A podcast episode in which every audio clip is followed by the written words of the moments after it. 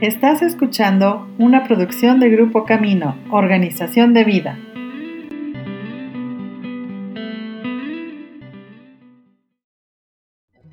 Pues sean bienvenidas todas. Yo espero que hayan ido por su cafecito, este, este inicio de semana, que sea un inicio de semana maravilloso. Y el día de hoy eh, he preparado una tarde de café con una plática que a mí me parece maravilloso. Es, es eh, la historia de una mujer que vivió en la época de, de Jesucristo y la cual tenía un problema muy fuerte. ¿Y qué fue lo que sucedió con ella? Generalmente cuando las amigas nos juntamos a un cafecito, la pregunta es, ¿cómo estás? Y empezamos a contar eh, nuestras anécdotas, la situación en la cual nos encontramos en este momento. Así es que el día de hoy quiero preguntarte yo a ti, ¿cómo estás? Y después de que hayamos visto esta historia, eh, te volveré a hacer la misma pregunta.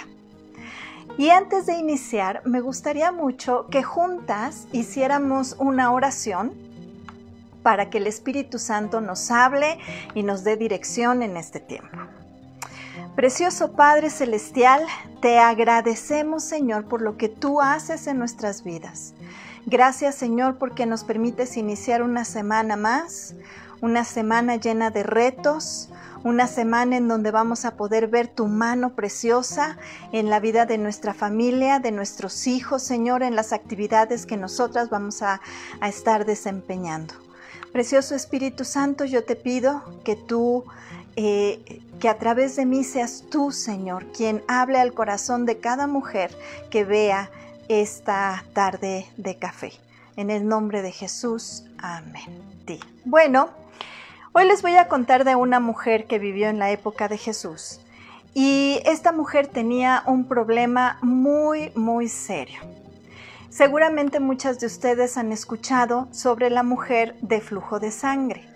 La Biblia no nos da su nombre, pero sí nos menciona cuánto era lo que ella sufría en ese entonces.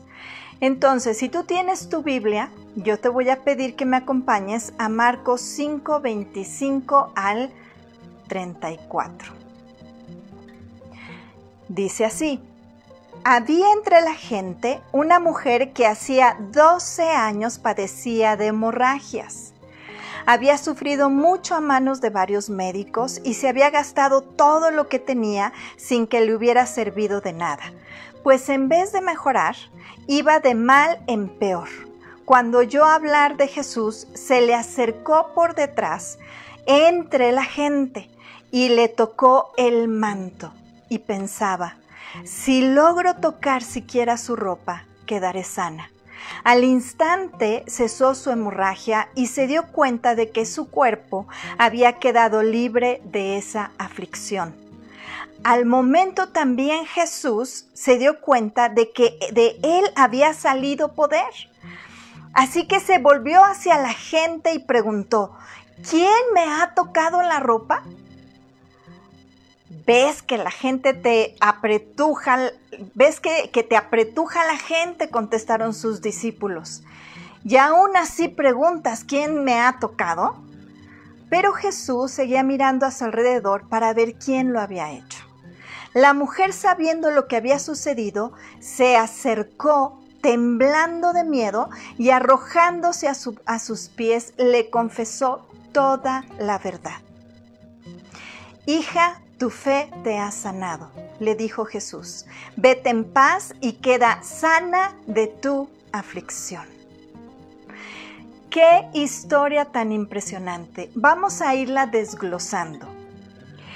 Inicia hablando acerca de una mujer que tenía 12 años eh, con una fuerte hemorragia. En ese tiempo, bajo la ley de Moisés, las mujeres que estaban en, se podría decir, en su menstruación o en su menarca, se les llamaba mujeres impuras. Nadie las podía tocar. Tenían que ser apartadas el tiempo que durara la menstruación. De tal manera que si alguna persona las tocaba, se les llamaba impura y tenían que ir a hacer un ritual, tenían que lavarse, tenían que eh, llevar mm, eh, animales para sacrificio y todo un ritual. ¿Por qué? Porque así lo decía la ley de Moisés. Así es que ahora imagínate, estas mujeres que por naturaleza menstruan o menstruamos, ¿verdad? Imagínate que eres tú, que conoces la ley y entonces ya sabes que cuando empiece tu menarca, bueno, pues tú vas a, tener que alejarte un poco de la familia, no vas a poder dormir en la, en la misma cama que tu esposo, eh, no te van a poder tocar. Eh, esos días de su menstruación eran días que eran muy solitarios. Y cuando ya terminaba su menstruación, la mujer era reincorporada a todas sus actividades. Bueno, pues resulta que esta mujer tenía una enfermedad, una enfermedad que le atormentaba. Durante 12 años ella estuvo con flujo de sangre. Ella gastó todo su dinero, la familia no se le podía acercar Imagínate la soledad tan profunda en donde ella vivió. Si la palabra nos dice que había gastado todo lo que tenía en buscar un remedio para su salud, pues yo, yo me imagino que entonces ¿dónde vivía? Ya no había un lugar en donde ella este, pudiera eh, sentirse en paz, no había un lugar donde ella se sintiera amada, donde ella se sintiera comprendida, donde ella se sintiera refugiada, este, y vivir 12 años en esa soledad, yo creo que, era, que fue algo terrible para ella. Y a veces eh, este sufrimiento, más bien quito el a veces, este sufrimiento que ella tenía físicamente, también se convirtió en un sufrimiento interior. Primero la preocupación de ver qué es lo que le pasaba en su cuerpo, ¿no? Eh, la preocupación de ir a ver a médicos, de ir a ver a muchas personas que le pudieran ayudar y no encontró respuesta. Después el ver que poco a poco su dinero se iba acabando. Y ver que su familia, por la condición en la cual ella se encontraba, pues la rechazaban. No era como ahora, ¿verdad? Un familiar tiene este alguna enfermedad, los demás le cobijan, le acompañan en ese momento, si hay necesidad de poner dinero lo ponemos, este, en fin, vemos por esa persona, pero como estaba bajo la ley, era una mujer repudiada, era una mujer rechazada. Así es que la desesperación a veces nos lleva y nos impulsa, ¿verdad? A tratar de resolver todas las situaciones que tenemos en nuestra vida. A esta mujer la desesperación le llevó a buscar médicos, le llevó, este, yo me imagino, no lo dice la palabra, pero pues incluso a visitar gente que, no tenía ninguna experiencia médica y, y etcétera, ¿no? Y ella necesitaba un milagro. Ella escuchó. Yo me imagino que ella escuchó hablar de Jesús. Tal vez no escuchó una sola vez, escuchó dos o tres veces. Y ella dijo, ¿quién es este hombre? Y cuando se enteró que Jesús estaba pasando por donde ella vivía y la multitud llegaba, ella en su desesperación fue hacia donde estaba Jesús. Ahora ella estaba corriendo un gran peligro, porque si la gente la veía y veía que ella estaba, ¿verdad? Este, tocando a las demás personas, pues lógicamente era muy, más bien no lógico, pero era muy probable que la gente la apedreara o que le hicieran algo. ¿Por qué? Porque era una mujer inmunda. Y la palabra nos dice, dice, cuando oyó hablar de Jesús, se le acercó, vio a la multitud, se le acercó por detrás de la gente, ella se metió por atrás, no de frente, sino se metió por atrás y, e incluso yo me imagino que ella no fue caminando, sino fue agachada para que tratar de esquivar a la multitud que estaba ahí queriendo escuchar a Jesús. Dice, y le tocó el manto. Mientras ella tocaba el manto, ella no decía, si yo hablara con Jesús, si yo le dijera a Jesús, mira todos los problemas que tengo. Si yo le dijera a Jesús, no tengo para comer, tengo, este, gasté todo mi dinero, tengo eh, una hemorragia que no cesa, ya estoy cansada de esto, este, etcétera, etcétera. Ella no pensó eso, ella pensó en tocarlo. Ahora déjame decirte, si ella tenía 12 años con esa hemorragia, seguramente tenía anemia, seguramente tenía otras cosas que se estaban, eh, em, se, se, estaba enfermando de su cuerpo, ¿sí? Así que puedes imaginarte la desesperación, ¿verdad?, de esta mujer.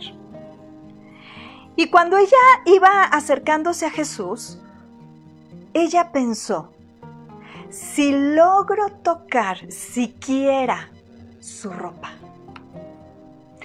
siquiera, ni siquiera agarrarse firmemente, sino tocar su ropa, quedaré sana.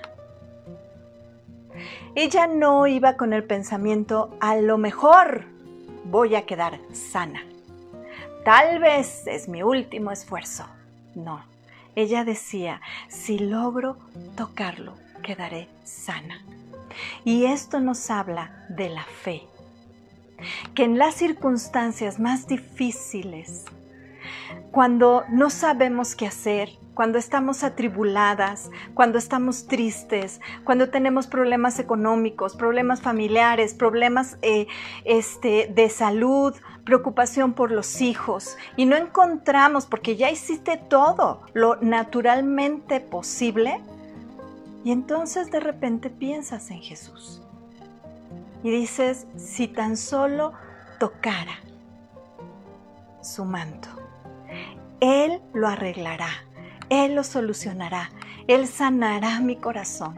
Él me ayudará a encontrar una respuesta a la economía. Él me ayudará a buscar a alguien que me apoye en, el matrimonio, en el trabajo, con mis hijos.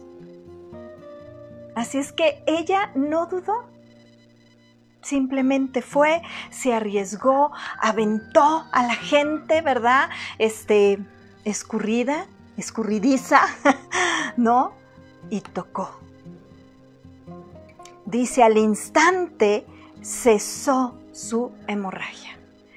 Al instante ella sintió que algo había pasado. Ella sintió como inmediatamente había sido sana de esto que le atormentó durante 12 años y se dio cuenta de que su cuerpo había quedado libre de esa aflicción. Al momento también Jesús se dio cuenta de que de él había salido poder. Así que se volvió hacia la gente y preguntó, ¿quién me ha tocado la ropa? Esta pregunta, entre tanta gente, eh, yo no sé, seguramente en alguna época de tu vida, ¿verdad? Ha sido, este, ahora no, porque estamos encerraditos en casa, pero cuando vas a los mercados y que hay muchísima gente, ¿no? O cuando este, vas a una fiesta o cuando vas caminando, ¿verdad? Este, por ejemplo, en Guanajuato, en el Cervantino, pues hay mucha gente y todo el mundo pasa y te toca y, ¿no? Ahora imagínate Jesús, estaba rodeado de gente y para los apóstoles era como absurdo que, Jesús preguntara quién me ha tocado. Y, e incluso lo leemos, ¿no? Ellos le dicen, ¿ves que te aprieta a la gente? Contestaron sus discípulos. Y aún así preguntas quién te ha tocado. O sea, ¿cómo crees Jesús? Sí, hay mucha gente a tu alrededor. Pero Jesús seguía mirando a su alrededor para ver quién lo había hecho. La mujer sabiendo lo que había sucedido, fíjate bien, se acercó temblando de miedo. Ella no sabía qué iba a pasar. Ella sabía que había llegado a tocar el manto de Jesús porque Él la iba a sanar. Había actuado su fe. Mas, sin embargo, 12 años de vivir en una condición de repudiada. No sabía si en ese momento ella, este, pues la iban a apedrear o, o algo terrible iba a pasar con ella. Así es que dice, se acercó temblando de miedo y arrojándose a sus pies, le confesó toda la verdad. Amiga, imagínate esta escena. Cuando, cuando esta mujer decididamente, pensando ya no tengo nada que perder, llega y toca el manto de Jesús, es descubierta por Jesús. Y ella valientemente dijo, bueno, pues, pues fui yo entre el miedo y entre el decirle he sido sanada, abraza, se arroja a los pies de Cristo y le confiesa toda la verdad. Y la maravillosa respuesta de Jesús, hija, tu fe te ha sanado. ¿Qué fue lo que la sanó? Su fe. Su fe. Y después le dice, Dos oraciones más. Vete en paz. No tengas miedo. Quítate toda aflicción. Ya no sufras. Has quedado limpia de toda enfermedad, no solo de la hemorragia. Has sido restaurada, has sido levantada, has sido fortalecida. ¡Wow! Qué palabra tan impresionante. Y la segunda oración que le dice, y queda sana de tu aflicción. Y queda sana de tu aflicción. Ahora, lo que Jesús hizo con ella fue traer restauración a su vida. Nosotras, todas las mujeres, todos los varones, Hemos pasado por procesos diferentes en nuestra vida. No podemos eh, eh, decir que, que, este problema que hemos tenido, la dificultad, lo que haya sucedido en el momento en nuestras vidas, eh, puede ser como esta situación que la mujer vivió. Ella vivió 12 años con esta situación. No sé cuánto tiempo llevas viviendo con alguna situación en tu vida. Y sin embargo ella tuvo la fortaleza de llegar con el Señor y de decirle, de decirle nada, de tocar su manto, porque ella sabía a dónde podía ir. Ella conocía cuál era el refugio en donde ella podía eh, eh, refugiarse. Así es que el Señor decidió restaurarla. Ahora, número uno, la restauración es un proceso. Vemos que después de esperar 12 largos años y gastar esta mujer todo su dinero, llegó el día cuando ella se encontró con Jesús y glorificó a Dios por haber sido sanada por él en respuesta a su fe. quiero decirte que Dios está en el control de todas las cosas, de todo.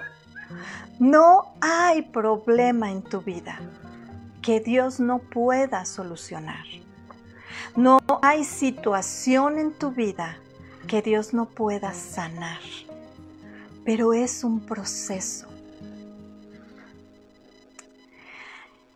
Incluso cuando tenemos fe como la que tuvo esta mujer, Él algunas veces nos responde de diferente manera o en un tiempo diferente del que nosotros esperamos. Lo que es importante para nosotras es estar dispuestas a aceptar su voluntad para nosotras sin importar cuál sea su respuesta. Dios te va a responder. A lo mejor no es en el tiempo en el que tú quieres. Él va a restaurar tu corazón él va a restaurar esa situación que estás viviendo. Él va a responder a la situación que estás viviendo, vaya la redundancia. Pero a lo mejor no es de la manera en que tú estás esperando, o a lo mejor no te habla como le habló, ¿verdad?, a la mujer de flujo de sangre, pero sí te va a decir, tu fe te ha salvado. Tu fe te ha llenado de paz tu fe te ha levantado. Tu fe ha quitado esa carga que has llevado durante tantos años o durante ese tiempo que lo hayas llevado en tu vida. Hebreos 4 del 15 al 16. Si tú estás llevando apuntes, este ponlo ahí o si tienes tu Biblia, búscalo y dice, porque no tenemos un sumo sacerdote que no pueda compadecerse de nuestras debilidades. Y me encanta, porque nadie de nosotros somos perfectos. Todas las personas luchamos día a día con alguna debilidad. Todas las personas nos llegamos a equivocar en algún punto.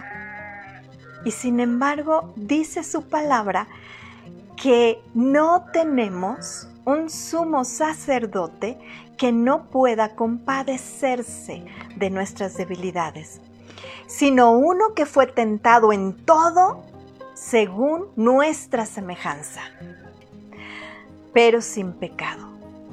Y después dice, y eso subráyalo en tu Biblia, acerquémonos pues confiadamente al trono de la gracia para alcanzar misericordia y hallar gracia para el oportuno socorro.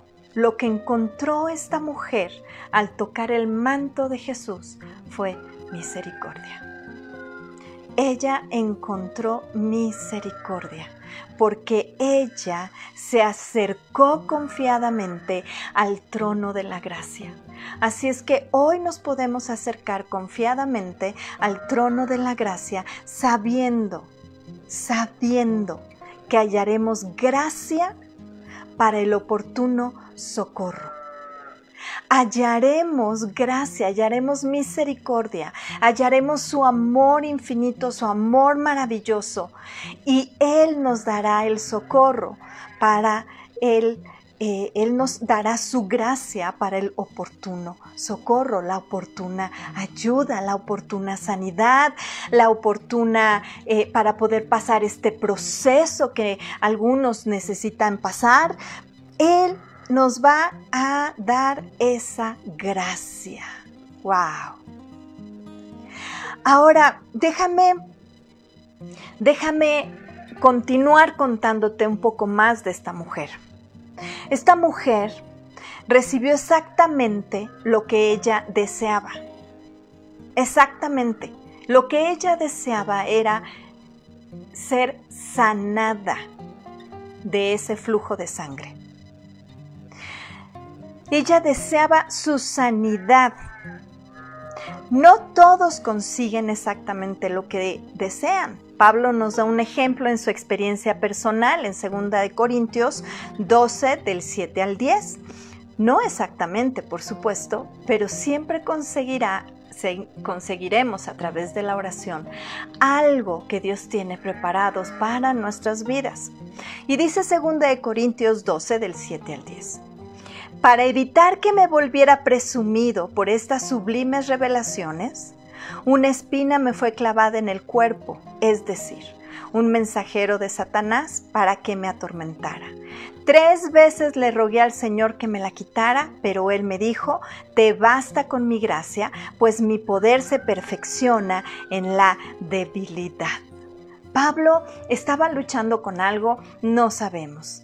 El apóstol Pablo, Dios lo usó de una manera impresionante. Podemos ver sus cartas en las Biblia, en la palabra de Dios.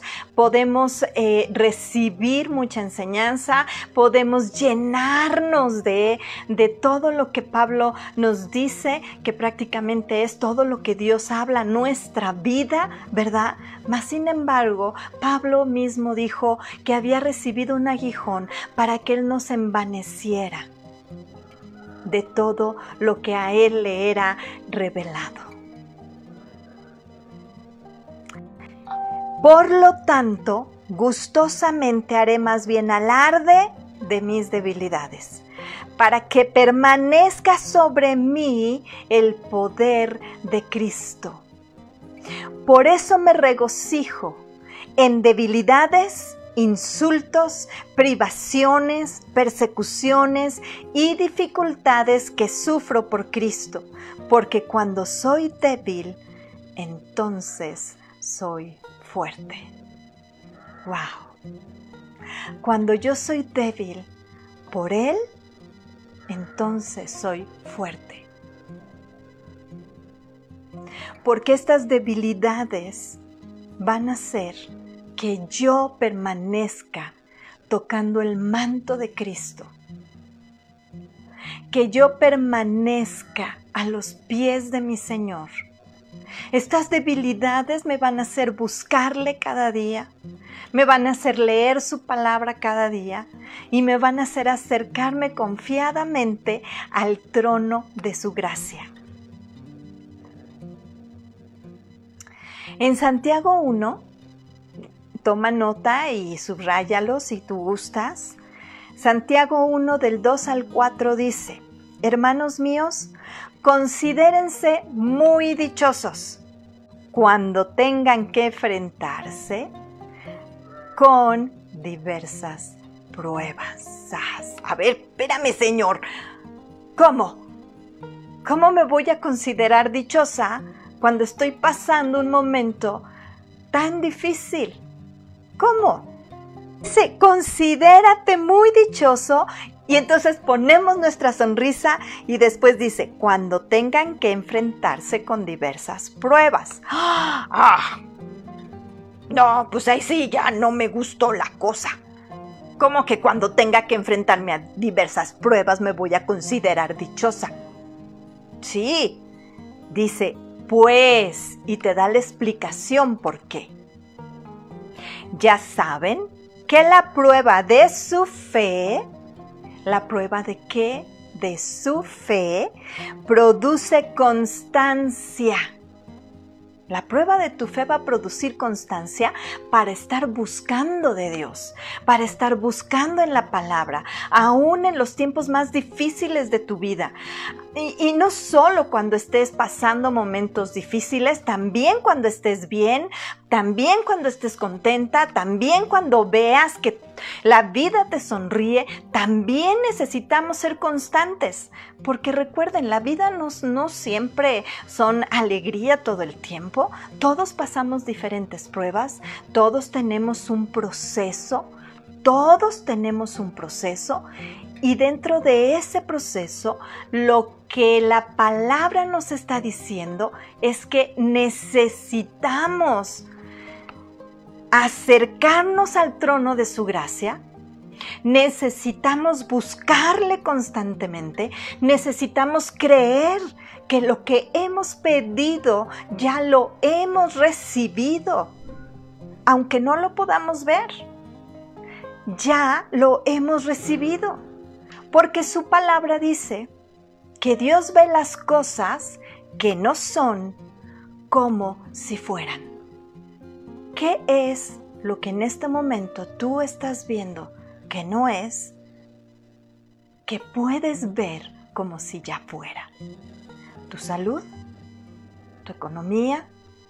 ¿La salud de tus hijos? ¿Tu matrimonio?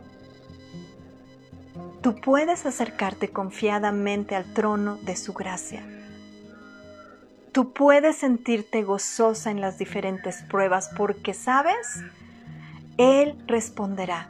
Tal vez no en el tiempo que tú quieres. Somos muy desesperados, todo lo queremos al ya, ahorita.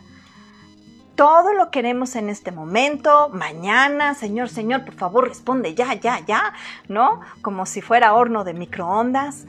Y Dios tiene sus tiempos. No es para hacerte sufrir, es para enseñarte para hacerte crecer, para afianzarte más en la fe, para que te agarres firmemente del trono de su gracia. Así es que dice, pues ya saben que la prueba de su fe produce constancia en buscarle. Y la constancia debe llevar a feliz término la obra, para que sean perfectos e íntegros, sin que les falte nada. ¿Cómo es que tú vas a ser perfecta en la palabra? Íntegra en la palabra. Ahora, nadie de los seres humanos somos perfectos. Todos tenemos errores, todos tenemos debilidades, como lo dice la palabra en, en Hebreos 4:15. Todos tenemos debilidades. Mas sin embargo, al acercarnos confiadamente a su trono, a ser constantes, a buscar su palabra diligentemente, a leer su palabra sin flojera, porque a veces dices, ay, no, es que hoy sí, hoy sí tengo flojera de no, de no leer la palabra, hoy no. Hoy estoy muy triste y estoy muy atribulada y este, estoy muy enojada, eh, me la paso diciendo es que ese no era el plan, Dios, eh, eso no es lo que yo quería, eh, ay no, hoy no Hoy no, mejor me voy a ver Netflix. Están pasando unas series buenísimas. Déjame decirte, esa no es la solución. Eso solo te alimenta eh, las emociones, te alimenta algo que no tiene significado en nuestra vida. El ir con Dios el leer su palabra, cuando tú oras, cuando tú le hablas a Dios, cuando tú le dices, Señor, estoy devastada, Señor, estoy triste, Señor, necesito, hice, torné, etcétera, tú estás hablándole a Dios. Pero ¿cómo lo vas a escuchar? A través de su palabra. Tú le hablas a Dios, pero Dios te habla a través de su palabra. Dios te da cartas de amor Dios te, da cartas de ánimo. Dios te enseña por dónde sí, por dónde no. Dios te da sabiduría a través de los proverbios. Dios te consuela en los salmos. Dios te enseña sobre la lengua, te enseña sobre muchas cosas en Santiago. Dios te habla sobre el amor del Padre, quién es Jesucristo, qué es lo que hizo en Romanos. Dios te habla a través de la palabra, pero si tú dejas de buscarle, si tú no arrebatas, si tú no empujas, si tú no te metes, si te arriesgas a que con fe toques el manto de Jesucristo, ¿cómo es que tu fe te llevará a la sanidad, restauración o a lo que tu vida necesita? Dice, y la constancia debe llevar a feliz término la obra para que sean perfectos e íntegros. Y luego trae una coma y dice, sin que les falte nada. ¡Wow! Esa es una promesa para tu vida y para mi vida. Sin que nos falte nada. porque Él es tu proveedor, Él es tu salvador. Él es quien pelea tus batallas. Cuando tú te metes a orar, cuando tú llegas con un corazón agradecido, arrepentido y le dices, Señor, no puedo, pero tú sí puedes, tú sí puedes ir delante de mí. Así como llegó esta mujer con él, no le habló, pero tuvo fe y Dios conocía su necesidad. Segunda de Corintios 1 del 3 al 5 dice, Alabado sea el Dios y Padre nuestro, Señor Jesucristo, Padre misericordioso y Dios de toda consolación. Fíjate, en Jesucristo tienes un Padre misericordioso y un Dios de toda consolación. Te sientes atribulada, te sientes triste, te sientes derrotada. Él es quien te consuela. Él es quien va delante de ti. Él es quien te levanta, quien te ayuda, quien te anima, te consuela. Tiene misericordia de ti. Con amor eterno Él te ha amado. Por lo tanto, Él ha extendido su misericordia. Qué, qué impresionante palabra, con amor eterno te ha amado. Es como cuando tienes a tus hijos y que llegan preciosos cuando son chiquitos y te dicen, mami, y, volteas y le dices, manda chiquito y te dice, yo te amo. Y, y le dices, ¿me amas de aquí hasta dónde? Y para ese chiquito es lejísimo, es decir, de aquí hasta la luna de ida y vuelta. Dices, órale, va y regresa, ¿no? Para Dios el amor que te tiene, el amor que me tiene es eterno, es duradero, es por siempre. Su amor no cambia. Su amor es real, su amor es fiel, su amor es diligente. Ese es el amor que Dios tiene para tu vida. Así es que dice, quien nos consuela en todas nuestras tribulaciones, para que con el mismo consuelo que de Dios hemos recibido, también nosotros podamos consolar a todos los que sufren. ¿Sabes? En una tarde de café, días pasados, yo les decía, ¿Cómo vamos a consolar a los demás de algo que no hemos sufrido, que no hemos pasado sin saber? Yo no puedo decirle a alguien que se ha cortado un dedo lo mucho que duele si yo nunca me lo he cortado, ¿verdad? Tampoco pues podría decirles que vi en la tele que si le pones un curita y que si le no sé qué, eh, pero nunca te pasó a ti, nunca lo hiciste. No podrías hacerlo. Así es que el tiempo que tú estás viviendo es un tiempo en donde Dios quiere consolarte. Es un tiempo en donde Dios quiere abrazarte, donde quiere sanarte, sanar tu corazón, para que después, durante este proceso que tú viviste, puedas decir, Alabado sea Dios y Padre nuestro Señor Jesucristo. Alabado sea Dios porque Él me limpió de toda hemorragia de 12 años. Alabado sea Dios porque Él me dijo que me levantara y que tuviera paz. Y que tuviera paz. Y cuando tú dices eso y viene una persona contigo, entonces tú te acuerdas, yo fui esa mujer con flujo de sangre. Yo sufrí lo que ella está pasando. Yo tuve esas luchas en mi corazón. Yo tuve ese problema económico. Yo pasé por esa situación en el matrimonio, yo pasé por esta situación con los hijos, Dios me levantó, Dios me sacó, yo pasé tal situación de enfermedad, de salud, y Dios me levantó y Dios me sacó y alabado sea el Dios. Y sabes qué?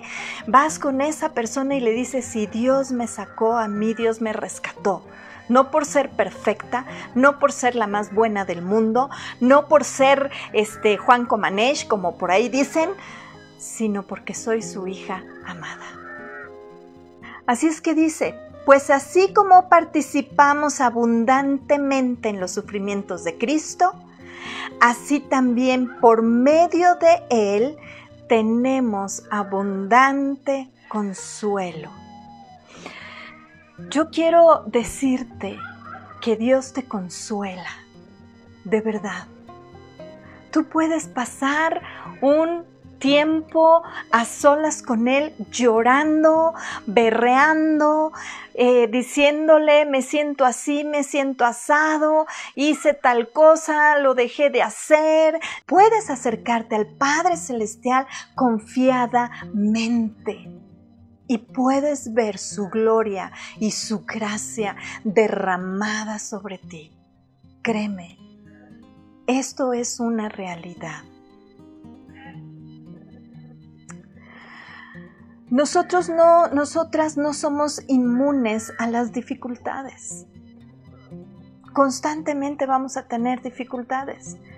La palabra dice que pasamos desiertos y que nosotros, a través de Jesucristo, a través de nuestra fe, esos desiertos, los convertimos ese desierto en un valle, ¿verdad? De agua, en un valle de, de, un río, ¿verdad? En donde tú, después de atravesar un desierto seco, duro, caminar y caminar y caminar y caminar durante mucho, mucho tiempo y no ver nada más que arena, no ver respuesta en ningún lado, cuando tú empiezas a orar, cuando tú empiezas a clamar, cuando tú derramas tu corazón a Dios, entonces encontrarás ese oasis. Y el oasis está en su palabra. La manera en que Jesús nos ayuda forma parte de nuestra historia. Lo que Jesús hace en tu vida y en mi vida forma parte de nuestra historia y puede animar también a otros quienes están pasando por algo similar. El consuelo y sanidad que Dios te da no es solo para ti, querida amiga, no es solo para mí. Es para gloriarnos y glorificar a Dios y para compartir por el desierto que nosotras hemos atravesado por el desierto que estamos atravesando? ¿De dónde Dios nos está levantando? ¿Cómo Dios le está haciendo para que poco a poco vayamos saliendo hacia adelante?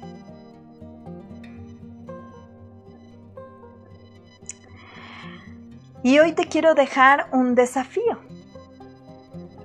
Ya estoy casi por terminar. Y el desafío es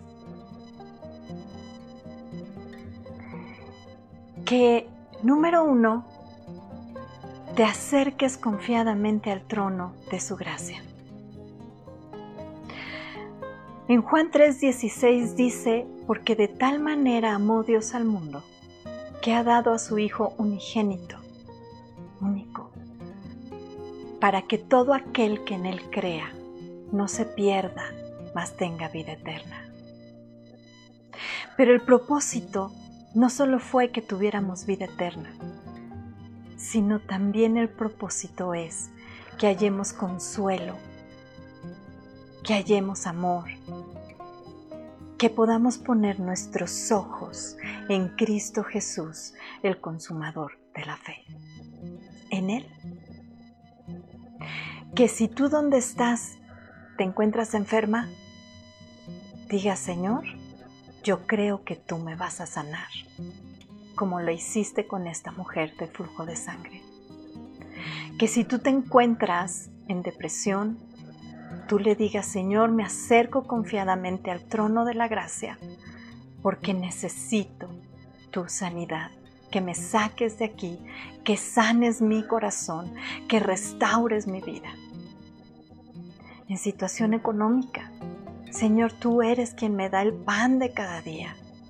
Tú eres el que va delante de mí y mis hijos no pedirán. Tu palabra dice que no pediremos prestado ni mendigaremos pan. Así es que no lo haremos porque somos tus hijas. Así es que el reto es, si tú te encuentras en algún punto del desierto, te acerques confiadamente al trono de su gracia. Y si tú ya has salido de ese desierto, porque en la vida pasaremos muchos desiertos más, te animo a que tú hables con otra mujer y le animes en su corazón que Dios va delante de ella, que Dios no la dejará. Y por último, si a ti te gustaría conocer a este Jesús a este Jesús lleno de amor, a este Jesús que te da la victoria, a este Jesús que te puede dar la vida eterna. Hoy podemos hacer una oración y tú puedes recibirla en, tu corazón y decirle, tú repite conmigo esta oración. Dile, Señor, yo te agradezco, te agradezco porque has salvado mi vida Perdóname, Padre, por todos los pecados, por todas las ofensas que te he hecho y que he hecho. Y hoy te invito, Señor, a que entres en mi vida, que seas el Señor de mi vida. Te entrego mi corazón, te entrego mi alma, en el nombre de Jesús. Amén. Si tú has hecho esta oración, yo te animo a que continúes buscándole de Él, a que te acerques confiadamente al trono de su gracia. Y por último, para cerrar esta tarde de cafecito, que para mí estuvo, wow, maravilloso, te invito a que me acompañes a Isaías 26.3. E Isaías 26:3 dice lo siguiente, Tú nos mantendrás en paz, porque en ti hemos confiado, oh Jehová, por siempre y para siempre. Él es quien te va a mantener en paz, porque tu confianza, tu confianza está puesta en Él y no en el hombre. El hombre siempre te va a defraudar, no porque quiera, sino porque no es perfecto. Pero Dios, querida amiga, Él nunca te defraudará. Nunca. Nunca te dejará sola. Y antes de terminar, vamos a ver el salmo que a mí me, impacta y que muchas de ustedes han de conocer, el Salmo 23. Y después de lo que hemos visto, del gran milagro que Jesucristo hizo con la mujer de flujo de sangre, y después de haber leído los versículos tan impactantes que penetran hasta lo más profundo de nuestro corazón, hoy quiero cerrar con esto. Si tú en este momento estás pasando por algo, el Salmo 23, el Salmo 23 traerá bendición para ti. Y dice, el Señor me pastoreará, nada me faltará, nada me faltará. En praderas de abundancia me hará morar hacia aguas tranquilas me conducirá. Él restaurará mi alma. ¿Quién va a restaurar tu alma? Él restaurará mi alma. Y por sendas de justicia me conducirás, por amor a tu nombre. Por amor a su nombre es que Él me conducirá por sendas de justicia. Aunque ande en valles de sombra de muerte, no temeré del mal, porque tú estás conmigo. Tu vara y tu callado me infundirán aliento. Preparaste mesa delante de mí en presencia de mis adversarios. Preparaste mesa delante de mí, me honraste en presencia de mis enemigos. Ungiste mi cabeza con aceite y mi copa rebosa como la vida. Tu bondad y tu misericordia me seguirán todos los días de mi vida para que habite en la casa de Jehová por largos días. Que el Señor te bendiga en gran manera. Que el Señor sea tu pastor y que puedas acercarte confiadamente al trono de su gracia. Que Dios te bendiga abundantemente.